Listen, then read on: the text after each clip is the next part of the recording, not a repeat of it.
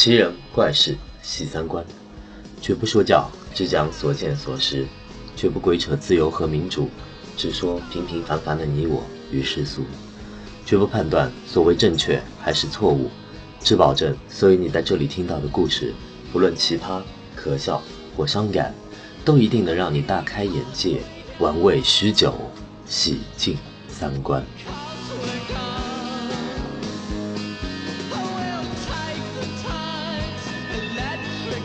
奇奇怪怪的故事只讲给同样奇奇怪怪的人来听。接下来就让我们进入本期主题，关于尊严的小事儿。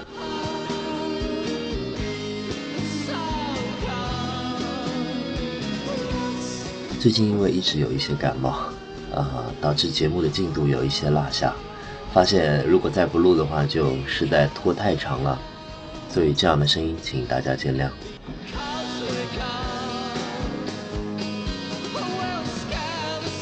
我们都不是哑巴，但是总会遇到一些哑巴吃黄连的小事儿，有苦说不出来。这类小事儿呢，往往还有一个共性，就是讲出来吧，可能还会被人说闲话啊，就这么小一个事儿，干嘛记这么久啊？小心眼儿吗你？但是作为当事人的自己呢，却感觉像是被逼吃了苍蝇，每每回忆起来都恶心的不行，讨厌的不行。那就当我爱钻牛角尖吧，专门开一个小事专题。让告诉我这些故事的朋友们也能有个空间来释放一下。好了，今天就讲讲第一个关于尊严的小事儿。让我们进入洗三观部分。老规矩，先给当事人打个马赛克。以下故事纯属虚构，如有雷同，那只说明一件事儿，就是你的世界足够大，身边的奇葩足够多。为了叙述方便，以下主角以我来代称。某个周末，我带着女朋友出去玩，市区这交通吧，又堵又难停车。今天就不开车了，省点油，走两步去乘地铁吧。走到地铁站，尽管是周末，人却不是特别多。上海的地铁进口处，在开完世博会后，总有讨厌的安全检查。这么大一个机器，配两到三个地铁安检人员，这是在拿纳税人的钱开玩笑吗？我从来都是不屑于这一套的，真心觉得这东西蠢死了。不过，作为一个守法公民，还是老老实实的把包放进去安检。这时，一大群打扮奇形怪状的杀马特，洗剪吹叽叽喳喳，一路喧嚣着、追打着、嬉戏着跑来，从背后重重地撞到了我一下，没有一句道歉的话，就这么走进去了。他们身上也有几个人是背包的，可安检工作人员只是象征性的挥一下手，这些人根本不理不睬，就这么鱼贯而入了。我是有点气。不过也不想跟这些人一般见识，直到我看到那群洗剪吹没有一个买票的，都是不是用钻的，就是用标准跨栏动作翻进地铁站内。当时我就有些大声的嘟囔起来：“哎，你们这些安检的都是吃什么干饭的？我们这么安全的包有什么好检查的？就在你们背后那么多人逃票，也不管一管的吗？”安检的工作人员有些尴尬，不解释也不作声，看起来被人抱怨已经是他们工作的一部分了。不过这时候，洗剪吹们听到了我的控诉，回头朝我这个方向看过来，挤眉弄眼，还吹起了口哨。作为一个没点过打架技能的普通青年，看到这种场面，说实话还是有些小心虚的。但女朋友靠在旁边，那鹌鹑一样的表情，就像给我打了鸡血一样，雄性激素瞬间飙升。我就瞪向他们那边，一副不卑不亢的抗日英雄英勇就义前的表情。那群人中有两个女生，也是怕麻烦嘛。使劲拉着还降在原地的几个小黄毛往站内走，看到此情此景，一方面是因为正义战胜邪恶而让我觉得有一种小爽，啊，另一方面呢，总算是缓了一口气。毕竟我不是 YY 小说里面的龙傲天，绝世武功啊，什么王霸之气啊，一律没有。之后就这么进到站台，那群洗剪吹杀马特们还是音量全开，叽叽喳喳，吵到要死。按说换做平常的我一定会远离他们，可今天却不知道怎么了，一根筋大牢。哎，这种情绪有点难解释。呃，一方面可能是跟这些家伙们卯上了吧，鬼使神差的，最后就跟他们进了同一扇门，上了同一节车厢。你一定要我找个理由解释一下吧？应该就是女友全程都紧贴在我身边吧，平时都没贴那么紧的，估计这也是导致我一路都比较犯二的主要原因。男同胞们这么一说，你们应该多少能理解一些被乳沟夹住手臂的我的心情了吧？总之，上了地铁之后才发现，这才是真正不爽的开始。毕竟是周六啊，地铁里面还是很多人的。过了几站之后，开始感觉到挤了。在一个密闭空间里，那 那帮洗剪吹们的吵闹声就更加刺耳了，各种手舞足蹈，让本来就不太大的空间越来越受到压迫。我开始后悔没有离他们远一点了，不时被撞到个几下时，我不爽的回头看了他们两眼，却没有任何反应。这时我就觉得自己脑袋上冒出一个怒气槽，越来越满，越来越亮。但直到下车，我还是隐忍着没有发作。在地铁上，我还一直有一句没一句的问女朋友怎么样啊？等下想要去哪里逛？想买什么东西？晚上想吃什么之类的问题，让自己慢慢冷静下来，然后同时宽慰自己，等下了地铁就好了。等出了地铁站，就海阔天空了。不过万万没想到。到站了，呃，洗剪吹们跟我们同一站下来，没走几步路，其中一个杀马特气宇轩昂的，然后下一瞬间，一口浓痰飞出，直接落在垃圾桶旁我女友的丝袜上，我整个人都不好了，不受控制的双手提起这个垃圾桶，整个就往那个人头上砸过去，然后接着又是一顿暴锤，人群呢就在一瞬间以我们为中心画出一个同心圆。之后很没有悬念的啊，洗剪吹们一同加入战局，也很没有悬念的，我双拳难敌四手，被揍的比较惨。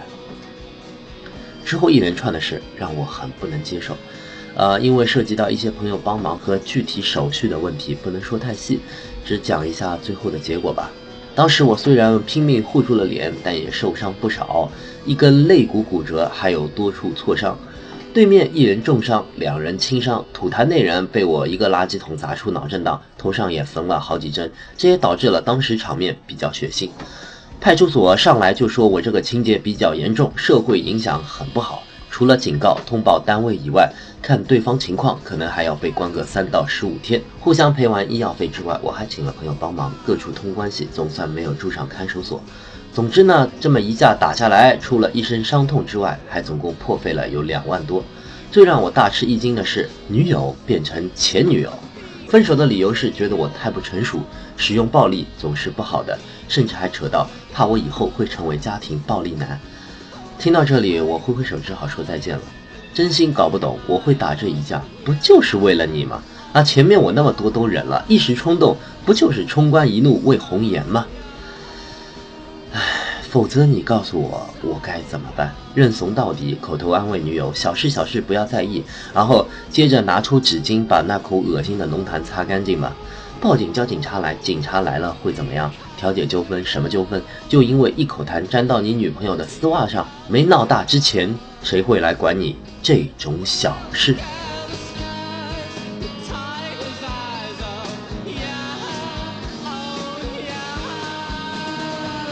故事就到这里。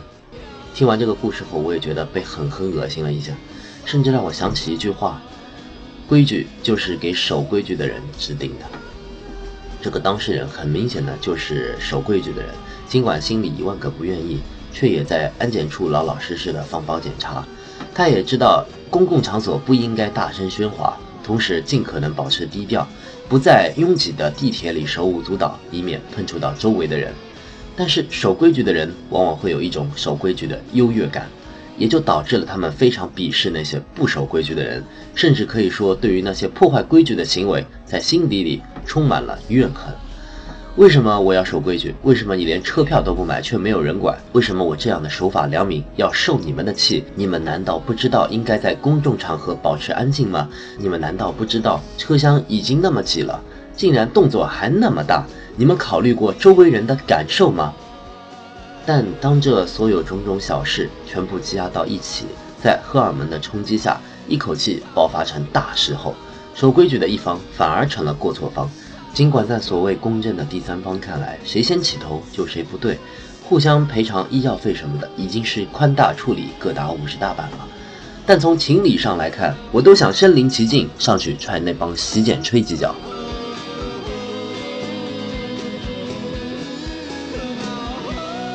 又想起了一个小时候常见的场景：两个小朋友吵架，老师总是会问你们为什么要打架呀？A 往往会说是 B 先打我的，然后 B 就会说是 A 先骂我的。接下来老师就会让他们住嘴，然后扯上一堆没用的屁话去教育他们。总之，打架就是不对的。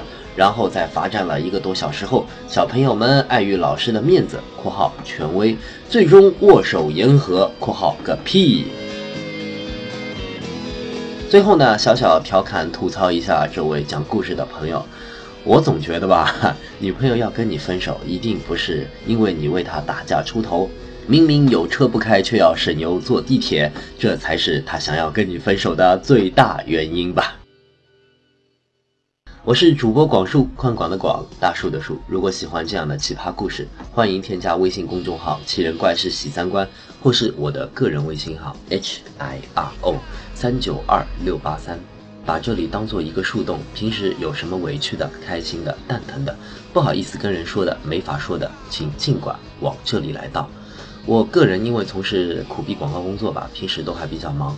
但就是爱交朋友，爱与人聊天，所以请尽管留言，只要我一有空，就会第一时间来听你的故事。另外再做一个广告，我跟好些个朋友凑在一起，正在做一档全程高能无节操聊天的节目，叫做“叉叉圈圈一身黑”，主要就是嘲讽一些时下年轻人间流行的话题，大约半个月一期吧。呃，之前的一些话题呢，可能有一些高贵冷艳啊，目前正准备拉低门槛，聊聊随便谁都能够听得懂的。比如十二星座一身黑、极品相亲对象一身黑之类的话题，如有兴趣呢，请常来捧场。